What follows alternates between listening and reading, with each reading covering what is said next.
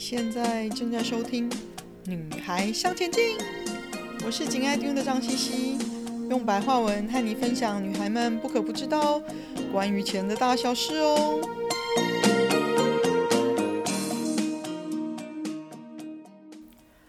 欢迎收听第七十九集：避险货币真的避险吗？我们在前面第七十五集“市场在重大危机时会怎么变化呢？”这一集里面有提到一些基本的避险货币，但是避险货币真的避险吗？什么是避险货币哦？嗯，避险货币的英文叫做 safe haven currencies。那 safe haven 呢是避风港的意思，这样你应该开始有一些体会它的作用是什么了吧？顾名思义呢，这类的货币可以最大限度的帮助你规避风险，比较不容易受到市场的波动啊，或者是意外事件，或者是政治因素等等的影响哦。那具啊、避风港特性的投资工具，在平常的时候，其实让投资人的投资组合有比较大的多样化的特性哦。那在平常市场上下波动的时候是有益的。只是大多数的时候呢，当市场上涨或下跌，都是在很短的时间之内就变化，所以效益其实不一定有这么的明显哦。但是呢，有时候，例如在经济衰退的期间，或者是重大的危机出现的时候，股市的低迷可能会延长哦。那时候呢，大多数的股票价值都会急剧的下跌。那避风港特性的投资工具的功效就会比较明显了很多哦。那虽然这类型的呃危机事件是层出不穷，而且不可避免的哦，但是大多数的投资人还是会希望在市场困难的时候拥有一些跟股市不相关，就是呃股市的走势跟这个工具的走势没有一定的关系。或者是负相关，就是股市的走势跟这个工具的走势有相反的关系的一些避险资产来操作。那重大危机产生的时候呢，大多数的资产都会是贬值的。但是呢，避险资产的特性就是保值，或者甚至是在危机的时候会升值哦。所以避险投资被大家认为是可以弥补股票市场。呃，就是所谓的风险投资下滑所造成的损失。那通常某一些贵金属啊、货币啊，或者是特定产业的股票，都会视为是股市资金的避风港哦。但是特别要注意的是呢，不同的避险资产在不同理由引起的市场波动的反应哦，可能会有所不同。所以很重要的是呢。不是所有的避险资产都可以有效避险，你要斟酌当下的市场的状况，还有要先了解避险资产本身的特性哦，会比较保险。那我们今天先来聊聊避险资产中的避险货币。那能被考虑成避险货币的哦，通常要有一些基本避风港的特性，就是高流动性。那还有就是，呃，国际市场上要对该货币有稳定的需求哦，不会一下有需要，一下没有哦。那另外就是不容易被替换，还有预计在经济动荡的时期呢，是可以保值或者甚至升值的。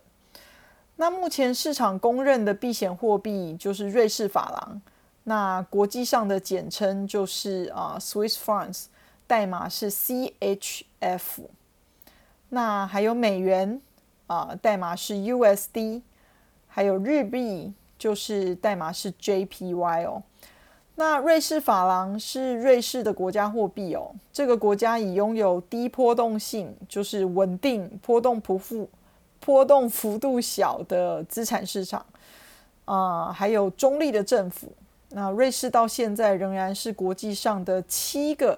永久中立国之一哦。那瑞士政府拥有良好的税收政策，还有低失业率的社会而闻名，所以这个国家是相当相当富裕的哦。另外，瑞士国家银行就是他们的央行，是可以比较独立的去制定它的货币政策。那其实大部分国家的中央银行也都说他们是可以独立制定他们的货币政策的。但是呢，其实大多数的国家都会因为被全球大环境牵着鼻子走，尤其是被美国。但是呢，瑞士央行因为本身的资金非常的充裕，还有他自己呃经济环境的众多优势的影响哦，它相对保持了比较高度的独立性。所以，瑞士呢独特的经济跟政治背景哦，让瑞士法郎具备稳定而且不容易受国际环境影响的特征哦。那国家银行充足的金黄金储备量，也是对它的货币的稳定性有非常大的帮助。那瑞士法郎成为稳健受欢迎的国际结算呃跟外汇交易的货币。因为它有具有非常好的一些条件哦。那另外，它最厉害的是它良好的国际收支的状况，这也是瑞士法郎可以成为避险货币的第一大条件哦。瑞士呢，长期保持它的出口大于进口，所以它持续一直有外汇盈余哦，就拥有庞大的外汇存底。那瑞士银行对金融外汇采取非常保护的政策。所以呢，也有大量的外汇涌入瑞士，因为瑞士变成是有钱人存钱的热门的避税天堂。那因为它有非常严格的银行保密制度哦，所以海外资金就相对的愿意是存在瑞士。那另外还有呢，就是瑞士独立于欧盟，它不属于欧盟的一部分。那这有助于瑞士免受于呃欧元区里面发生的一些负面事件的影响哦。因此呢，瑞士被认为是全世界最安全的地方。瑞士法郎长期以来都被投资人认为最传统的啊、嗯、避险货币。历史上呢，一旦有国际政治情绪呃紧张的时候，或者是经济成长的不确定性增加的时候呢，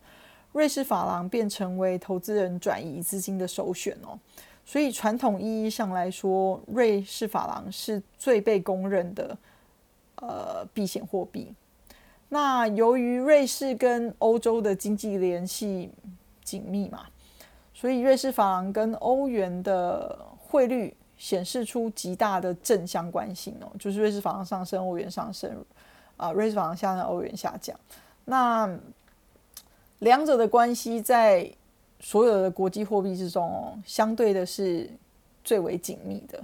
那当外汇的投资人呢，做避险的操作增加的时候，所以瑞士法郎会带动欧元同时上涨。那这一次呢，乌俄战争对欧元区的实际的负面影响非常的大，尤其在经济上哦。所以欧元呢，这一次其实比瑞士法郎跌的要再多一点哦，它没有相对于瑞士法郎这么的稳固。那投资人在全球的金融危机爆发以来的投资倾向，其实是大概可以预测得到的。就是在对市场乐观的时候，钱会涌向高风险的投资，比如说股票、呃商品、期货等等哦。那对市场恐惧的时候呢，就会退守到美元。所以美元呢，跟全世界的股票、商品这些风险资产之间哦，有很明显的。此消彼长的负相关的关系哦，所以美元也会是最常听到的避险资产之一。那美元作为头号的避险货币的实力，跟美国在经济、政治、军事的实力是脱不了关系的哦。那在第二次世界大战之后呢，全球的货币体系因为美国国力的崛起而转向以美元为中心。然后又随着全球的贸易发展哦，美元逐渐成为外汇交易中最重要的货币。多种的大宗商品，尤其是粮食还有呃石油，都是以美元定价的。而且美元的流动性非常的好，几乎是所有世界货币当中最好的哦。因此，一旦有危机事件的发生，市场都倾向于嗯持有美元的资产来规避风险。那甚至呢，在二零零八年，就是金融危机最高峰的期时间哦，而且虽然金融危机的起头就在美国，美元还是在当时是最安全的资产哦。那另外，美国也不断的证明啊，它一直是用它的政治手段来维持美元的稳定跟保值性哦。另外呢，当美国的股市出现一段时间的下跌的时候哦，日币通常会对美元升值。那日元是国际间也是高流动性的货币，许多人认为日本拥有强大而稳定的经济哦，这增加了投资人对啊。嗯日元的信任度，那日本的电信设备啊、电子机械啊，还有汽车零件的出口，远远大于日本政府的负债哦。而且日本的贸易顺差非常的高，就是日本出口的金额远大于进口的金额，也就是赚钱比花钱多很多的意思啦。那日本投资于外国的资产，就是包括属于美国、欧盟。这些地方的呃财产的投资部位也非常的高，所以日本的雄厚经济实力跟世界债主的身份，嗯，替日本的日元的币值稳定提供了非常大的基础哦。那二次世界大战之后呢，日本花了很多时间恢复，并且追赶其他的世界强国，它的经济快速的成长。到了一九七零年代呢，日本的经济实力已经赶上了西方强国，成为亚洲的经济强国，并且加入已发已开发国家的行列。这让日币呢，它的国际地位日渐提升，成为国际的主要货币之一。那日本拥有大规模的外汇储备，而且是全球主要债权国之一哦。这有助于维持日元的币值稳定。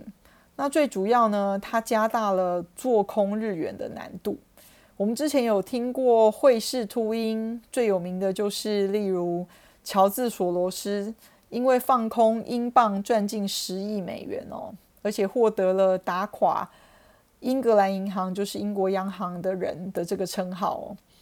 那我们常常听说这些呃汇市秃鹰在市场不好的时候，就会想要做空港币啊、台币等等这些货币哦，但是没有听说这些人敢做空日币的，因为日本央行有足够的资本哦，让日元跌不下去。那对这些呃做空的投机者来说，那就要是赔大钱的啊。那但是呢，最近的乌俄战争爆发之后，日元的表现哦，令市场跌破眼镜。日元虽然是避险货币，但是在俄国入侵俄罗斯，呃，俄国入侵乌克兰之后，只是短暂的升值了几天哦，之后不不升，反而开始大幅的贬值。三月份呢，日元对美元下滑了超过五个 percent，而且日元今年以来的贬值幅度哦，在全球主要二十五个货币之中排名第二名，仅次于俄罗斯的卢布哦。那为什么在重大危机出现的时候，日元的表现这么差呢？最主要的原因是日本央行它决定跟其他国家不一样，它决定要维持它的宽松的货币政策，啊、持续维持将近零的低利率。那其他国家，尤其是以美国为主的这些国家，都决定要开始紧缩它的货币政策，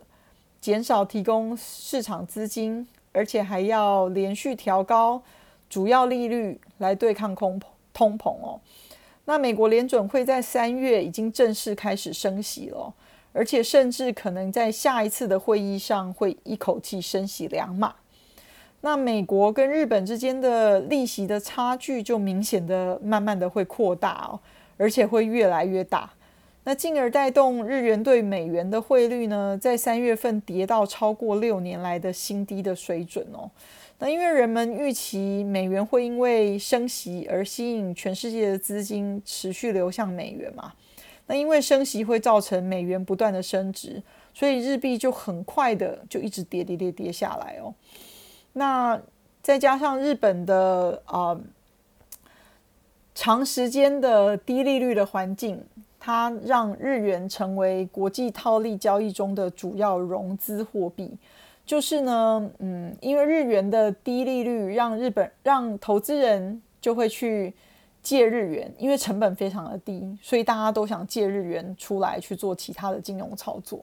那再加上日元是世界主要货币，你借了日元，你可以拿来自由兑换其他的货币，所以投资人都用很低的利息去借日元，然后用借来的钱呢去买高收益或者是高风险的投资。比如说啦，你就用借来的日元把它换成美金。然后去做美金的高利定存，或者是甚至去买它的高股息股票，或甚至是高回报的股票。那这两个货币的啊、在这两个货币的汇率都相对稳定的情况之下呢，投资人的收益就是两者的利差嘛。比如说，我们举最保守的，我们刚刚说美元定存的收入，就是你呃有收到美元，因为相对利息高，所以你收到的高利息。呃，再扣掉你借日元的这个很低的利息，就是你得到的收益。那曾经有将近十年左右的时间哦，几乎连日本的家庭主妇都一窝蜂的做这样子的投资哦，一直到后来日元的汇率开始有比较大的波动为止，才渐渐的不流行哦。那因为当风险事件发生的时候，全球的避险的情绪会升温嘛，那。这样子的投资人就会卖出他原本借钱来买的这些高风险的资产，然后回过头来买入日元来偿还他原先的贷款。那日元的需求可能在短时间内就会上升，那就会推升日元的汇率啊。所以借日元的人呢，就要用比较高的代价去买回日元来偿还贷款，就会有比较少的利息收入，或者甚至会有呃损失哦。那最近有一些研究报告指出呢，现阶段有不少的迹象正显示，日元的避险货币的光环正在消退。尤其是呢，日本引以为傲的庞大的外汇存底哦，现在的来源变成是它还拥有的海外资产产生的现金流汇回，而不是原来日本企业曾经引以为傲的超强的出口能力哦。而且近期呢，由于通膨造成能源进口的成本大幅增加，日本甚至出现啊、贸易逆差。它原本都是贸易顺差嘛，就是我们前面提的赚钱比花钱多，现在变成花钱比赚钱多。它二月的贸易逆差扩大到一点零三兆的日元，大约是八十五亿的美元哦。这为有记录以来最大幅度的逆差哦，所以市场已经有一些风声开始认为，啊、人们对日元的避险能力开始出现怀疑了，而且因为其他国家的利差开始扩大的因素哦，日元已经渐渐失去了作为避险工具的能力了。那因为。发现或许有一些避险货币的作用，在这一次的乌俄战争中有一些跟往往常不一样的表现，所以今天跟大家分享一些避险货币的小知识，希望大家都有点收获啊。那最重要的是呢，不是所有的避险资产都可以有效的避险哦，你记得要斟酌当下的市场状况，还有要先了解避险避险资产本身的特性哦。分享就暂时到这里喽，希望有带给你一些新的发想。听完记得赶快给我们一个评价，有空和你的闺蜜们分享《女孩向前进》哦。